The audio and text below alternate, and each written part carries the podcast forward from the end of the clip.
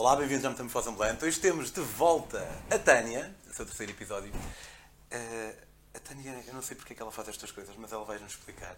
Mas a Tânia deu a volta à Islândia. Foi a volta à Islândia? Foi. Deu a volta à Islândia. Não foi de carro, que era fixe. Não foi de bicicleta, que era fixe. Foi de trotinete. Fiquem por aí. Vamos ter.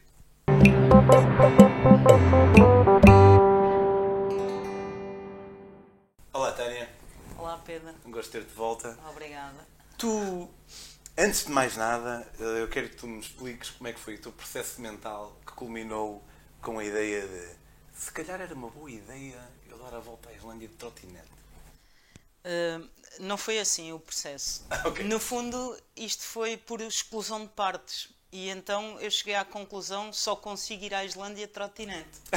e portanto eu já estava feliz porque encontrei uma forma de poder dar a volta à Islândia.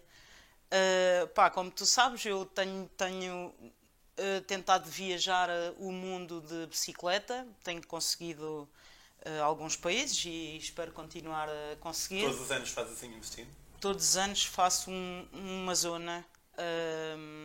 no fundo, eu trabalho no verão uh, quatro meses e depois canalizo todo o resto do tempo livre e o dinheiro que gaste, ganhei nesses quatro meses uh, para fazer uma viagem. E as, vi as, minhas viagens têm sido de bicicleta, uh, que é a forma que eu encontrei, que, que, é a forma que eu mais gosto de viajar e que é a forma que encontrei que é compatível com o dinheiro que eu tenho disponível para viajar. começou por ser um escape, porque eu antes uh, viajava para surfar, mas metia-me nos hostels e nos autocarros. Epá, e nos, nos hostels às vezes apetecia-me só estar a pensar nas ondas que apanhei, depois vinha lá alguém sentar-se, então, então onde é que tu vens? Então, e já estás a viajar há quanto tempo? E eu não gostava nada daquele tipo de conversas, porque não achava muita piada aquilo, e pá, e depois era outro problema que eu tinha que para mim o boom disso foi na Austrália, Uh, que era pessoal que ia para a night e depois estava ali a noite inteira no hostel a partir aquilo tudo. Pá, eu não me importava nada de ir para a night, mas não era todos os dias, porque no fundo eu tinha de de viajar uh, para, para atingir o meu objetivo, que era apanhar as, as melhores ondas daquela viagem. Uh, pá, e depois às vezes também ia no autocarro com a prancha e dizia: Ei, aquilo é da ficha, já passou. Epá, e eu comecei a pensar numa alternativa para conseguir ver os, os, lugares todos e para não ter que estar nos hostels e para não ter que ser dependente de horários de nada e para não ter que meter a prancha em cima do autocarro, como me aconteceu, por exemplo, na Nicarágua, e vem o gajo e diz: Ah, afinal o bilhete é o dobro, por causa da prancha, mas pá, e que era altamente injusto muitas vezes. E então eu decidi: olha, vou de bicicleta, levo a tenda e meto a prancha na bicicleta e ainda fiz isso uma vez. Uh, eu percorri Sumatra de bicicleta com a prancha. Epá, foi espetacular, apanhei grandes ondas, foi brutal. Em termos de vento, não te faz. Uh, pá, não, não, não, não. Também não apanhei ventanias ciclónicas, por exemplo, na Patagónia, se calhar tinha ido parar, mas ali não apanhei muito. Pá, e foi espetacular, foi espetacular. Mas a verdade é que não é prático. Uh, porque tu não podes chegar a uma praia, ei, altas ondas, paras a bicicleta, uh, e vais surfar, porque tu não podes deixar ali as tuas coisas todas. E então eu nessa viagem que adorei, uh, pai, que para mim percorri uma que, que, para mim é uma das mecas do surf, que é a costa de Sumatra e todas aquelas ilhas, Mentawai, Baniak, Nias, uh, fiz isso tudo, foi brutal, mas eu cheguei ao fim e disse, bem, tenho que decidir, ou quer surfar ou quer andar de bicicleta, não dá para... Pa... E como eu o que queria era viajar, decidi, ah, isto afinal da bicicleta eu gostei, comecei a ir de bicicleta, pá, e ainda bem porque tem sido brutal. Uh, Gostas. É- mesmo, eh, nós no último, último episódio que gravamos, tu disseste que gostavas de andar de bicicleta e eu percebi se calhar uma diferença entre nós que é eu adorei ter feito a minha viagem de bicicleta e vou fazer muitas mais mas eu, tu gostas mesmo de andar de bicicleta, eu, se calhar. Exato. Olha, eu vou-te dizer, eu comprei um livro a um amigo nosso que mora aqui no Porto. Eu saí da Figueira de Bicicleta e vim comprar o livro ao Porto de Bicicleta. pois, eu não falei uh, por aí. Estás a ver? Pá, eu gosto mesmo de ir de bicicleta. Uh, sei lá, deve ser aquela sensação de levar com o vento. Pá, não sei explicar, mas eu gosto de ir de bicicleta. E, pá, a Islândia era mais um destino onde eu iria de bicicleta.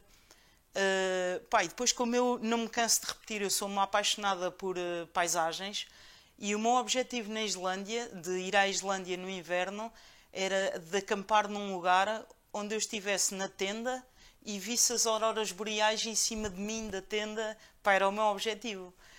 Uh, entretanto, uh, comecei a falar com pessoas que já tinham ido à Islândia e toda a gente me disse que eu estava tolinha, porque já no verão aquilo de bicicleta era difícil e então no inverno iria ser muito mais.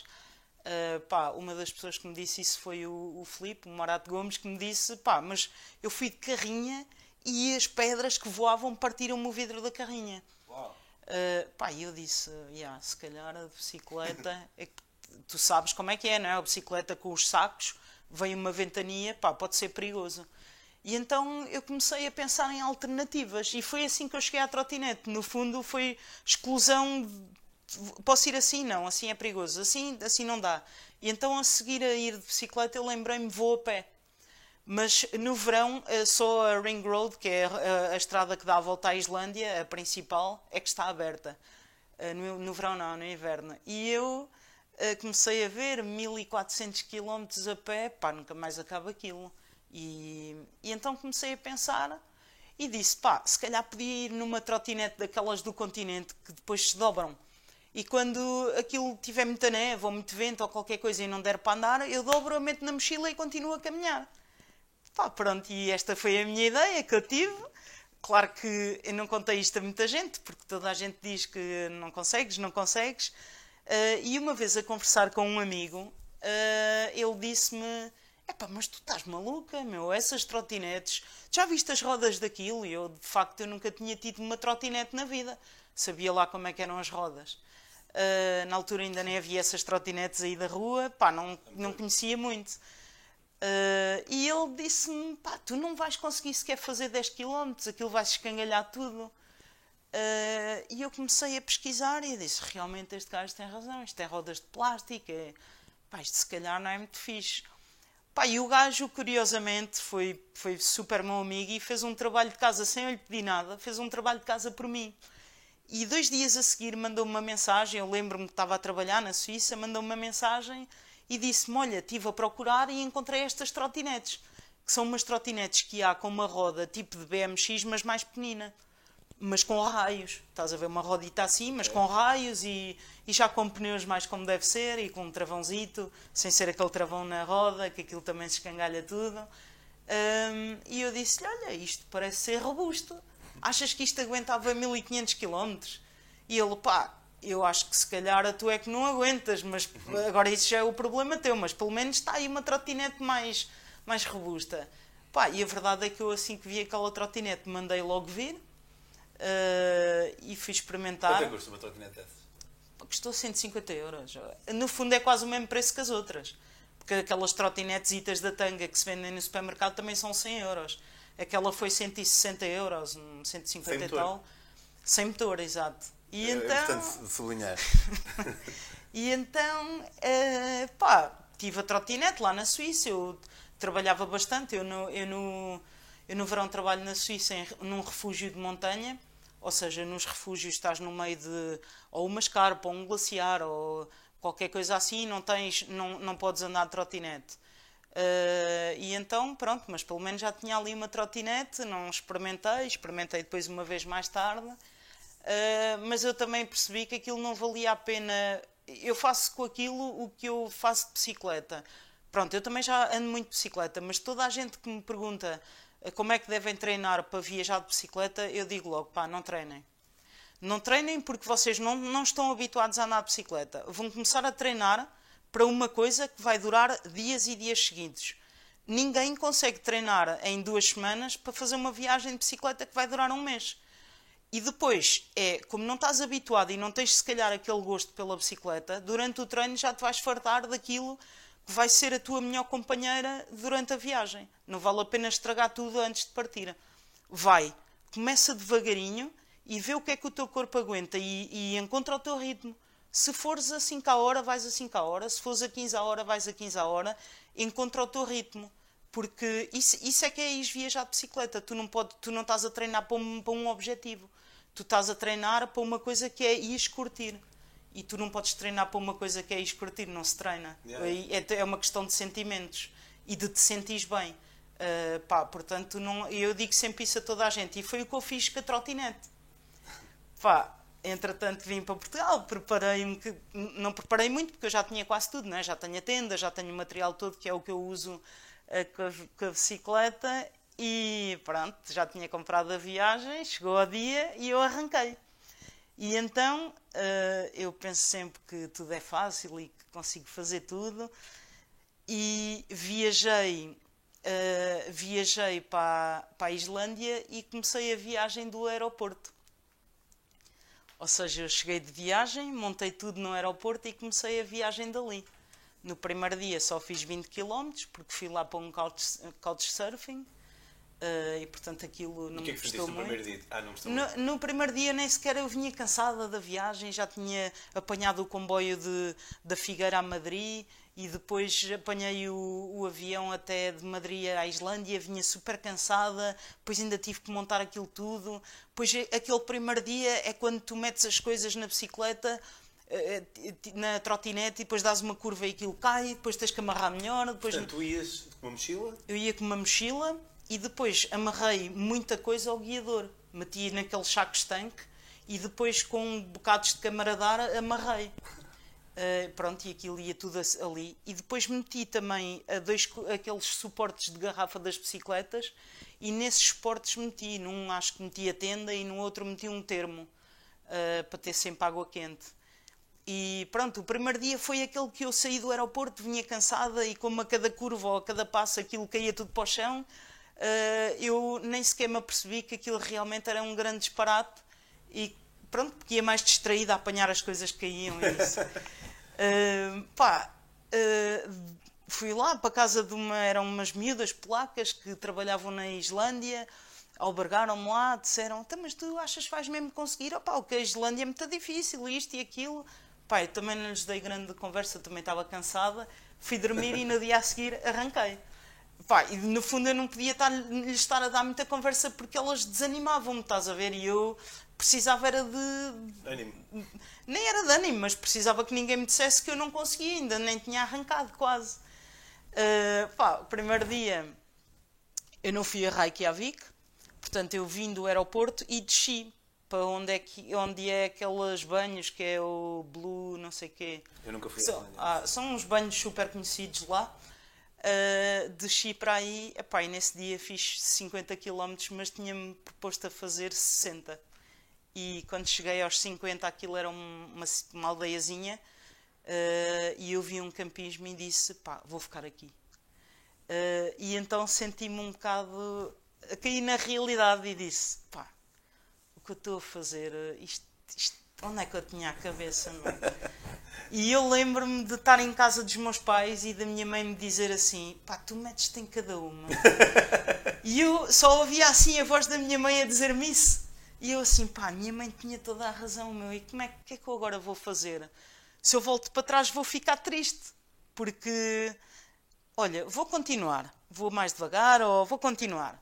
Pronto, nesse dia, pá, a Islândia tem uma cena espetacular que é os campsites têm condições brutais. Ou seja, tu dormes lá fora, mas depois tens a cozinha, a casa de banho, as casas de banho, os balneários são enormes, as cozinhas e o refeitório são enormes, tudo aquecido.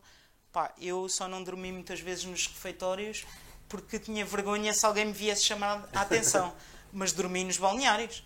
Pá, é, são super quentinhos, super quentinhos. Mas e... que punhas lá, deitavas lá no chão nos chuveiros? Ou... Não, metia o colchão o meu colchão e saco de camas, precisava de montar a tenda.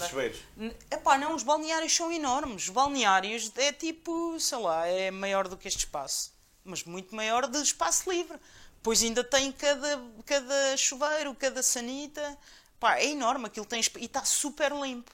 Tu chegas lá, deitas-te e é tudo na boa. E ninguém chateia. E ninguém chateia. E então, hum, pá, eu descansei no dia a seguir, ah, aquilo estava eu a contar, aquilo é espetacular porque há montes de gente que deixa lá montes de comida.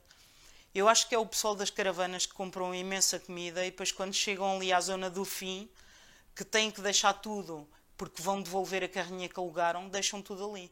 Então eu animei logo, porque como estava a contar ir às compras, pá, e o meu dinheiro é todo contado, Cheguei ali, enchi tudo, enchi os sacos com comida. À cozinha e tem uma vais à comida, à exatamente, diz eh, podes-te servir e tens tudo. Botijas de gás, eh, massa, uh, cereais, café, chá, chocolate quente. Naquele tudo, em específico tudo. ou ao longo do trajeto? Nos dois últimos, que é Reykjavik e naquele. Mas ao longo do trajeto tens sempre coisas, mas naqueles dois, pá, era um supermercado autêntico. E então, pronto, eu fiz ali logo um grande banquete naquele jantar, animei um bocadito, fui dormir. Pá, o meu material é bom de acampar e então eu não tive frio. E no dia a seguir eh, montei tudo, eh, já mais como deve ser, porque tinha tido a experiência já de dois dias, já amarrava aquilo tudo como deve ser eh, e, fui. Opa, e a partir desse dia, curiosamente, comecei-me a sentir bem. Acho que fui ganhando o meu ritmo e comecei-me a sentir bem. Alternavas de pés? Alternava, dava três de um lado, três do outro, três de um lado, três do outro. Pá, curiosamente a Islândia tem subidas e descidas, que toda a gente diz que aquilo é plano, não é. E nas descidas. Se calhar o que é plano para um carro, eh, trotinete parece não tão plano assim. Exatamente, sim. Ou de bicicleta. Uh, opa, nas descidas tentava não abusar muito porque aquilo era muito instável, não é? Uh, pá, mas nunca senti que tivesse em perigo. Por exemplo, eu cruzei um ciclista em Vic, que é a meio um bocadinho, a uns quilómetros, a 100 quilómetros de Reykjavik, e ele apanhou um autocarro e veio-se embora. Disse que era super perigoso andar ali na estrada, com estrada gelada. Pá, a verdade é que aquilo é mágico, mágico.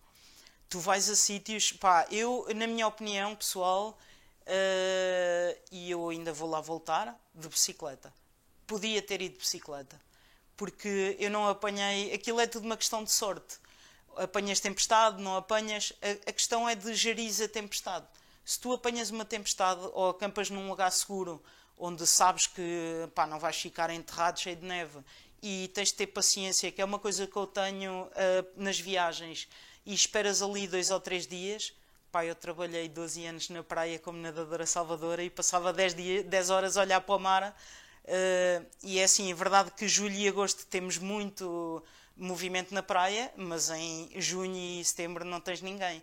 E eu passava muito, eu acho que isso transformou-me numa pessoa que sabe estar sem fazer nada. Porque eu passava ali muitas horas a olhar só para o horizonte, na praia. Pá, e então em viagem eu não me importo de ter que esperar dois ou três dias, uh, espero na boa. Aconteceu-me isso na Patagónia.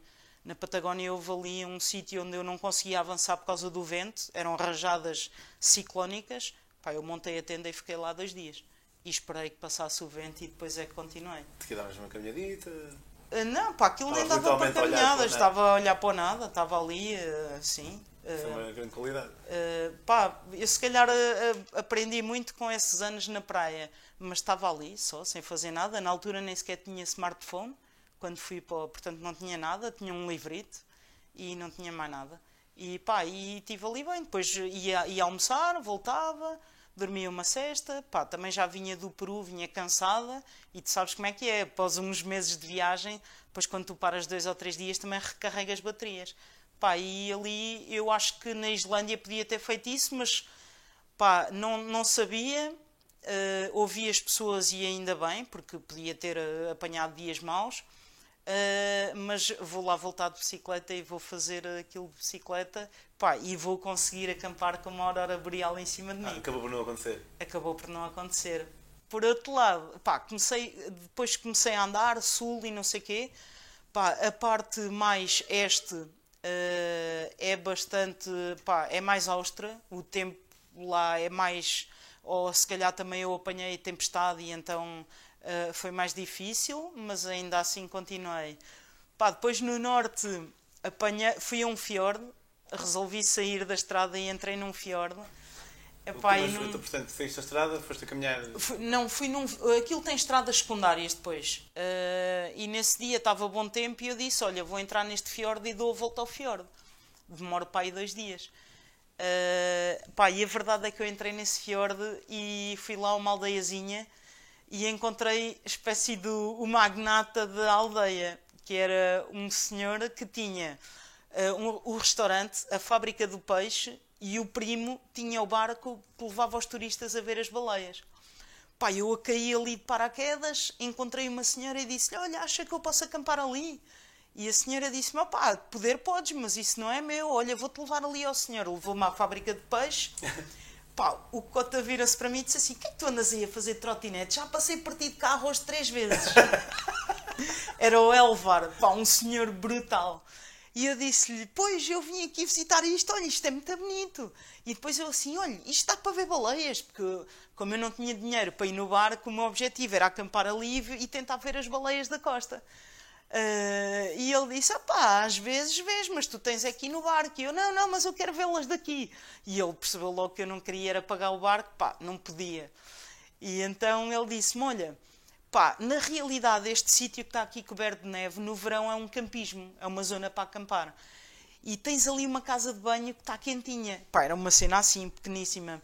E tinhas os, uh, os, os potes de água quente, que eles têm muito na Islândia Naturais. Uh, exatamente. E o gajo, nesses potes de água quente, fabricou tipo uma coisinha de madeira à volta e aquilo era tudo bonito. E ele disse-me: Olha, pá, acampa ali, usa a casa de banho, uh, vai aos potes de água quente, faz o que tu quiseres durante os dias que quiseres, tu não pagas nada, és nossa convidada.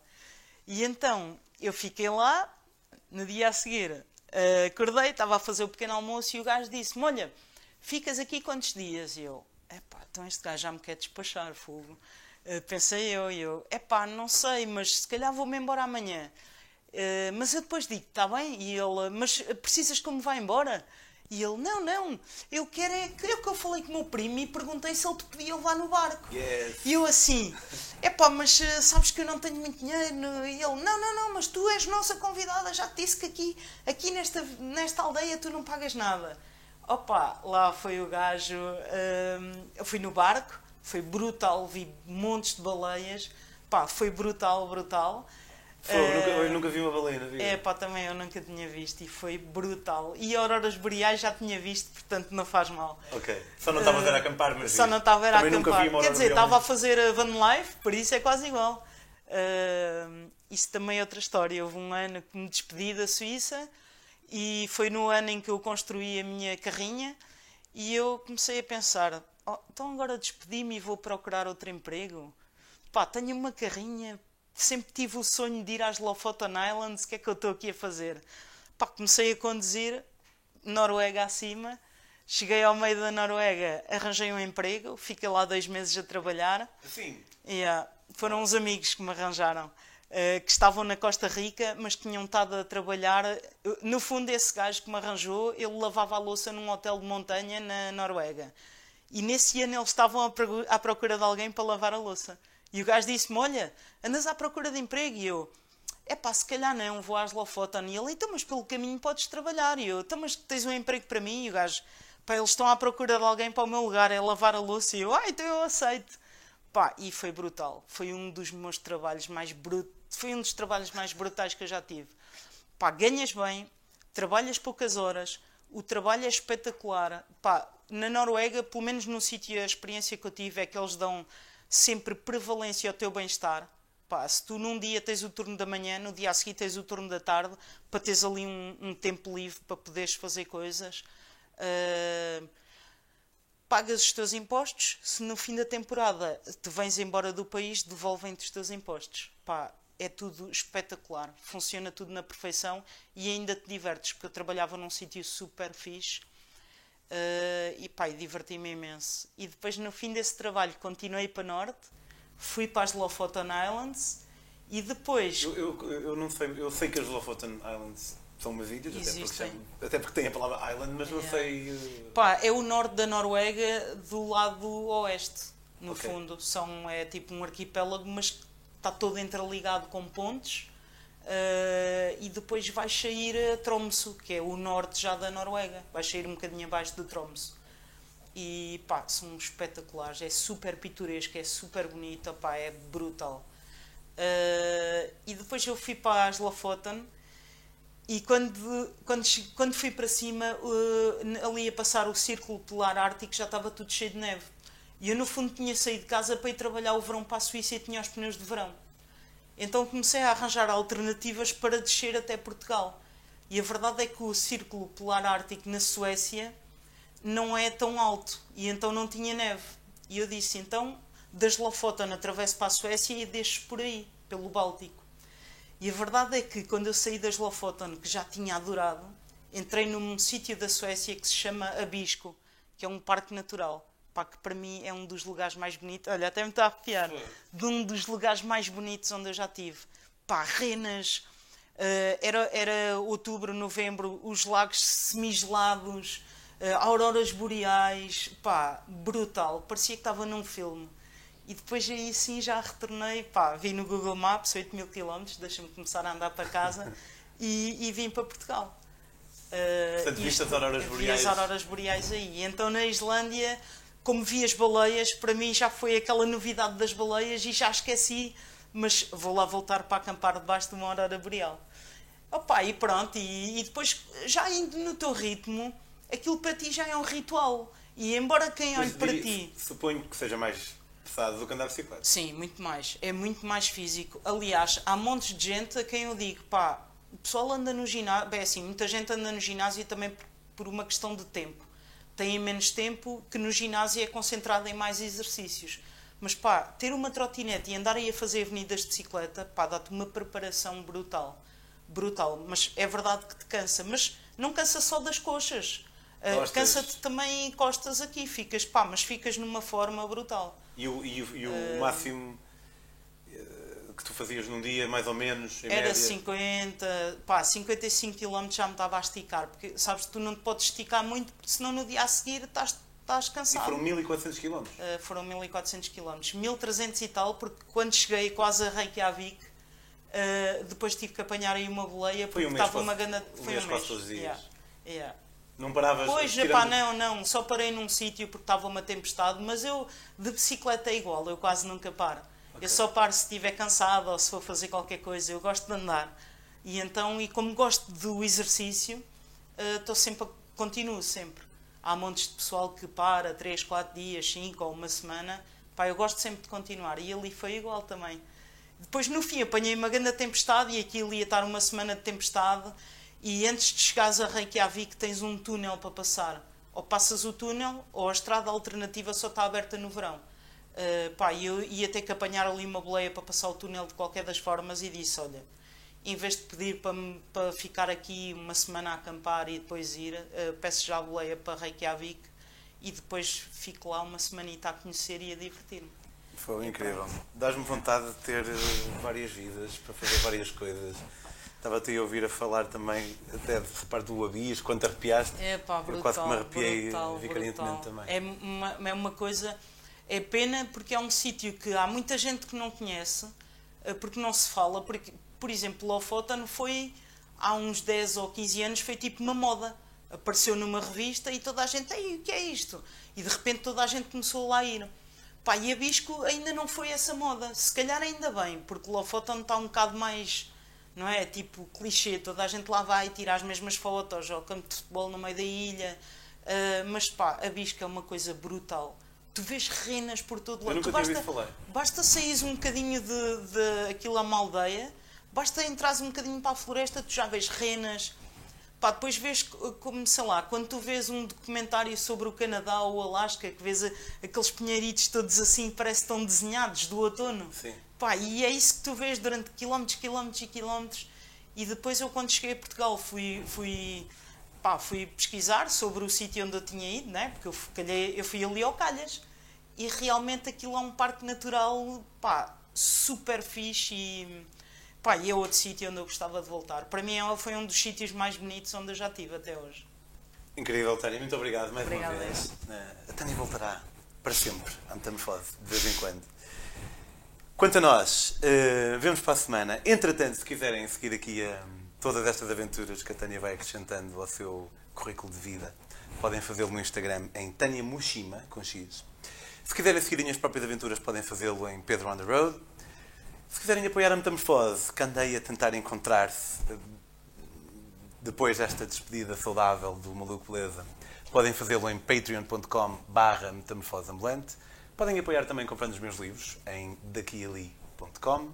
Tânia, obrigado. Vemos Muito para a obrigada, próxima. E vemos para a semana. Tchau, tchau.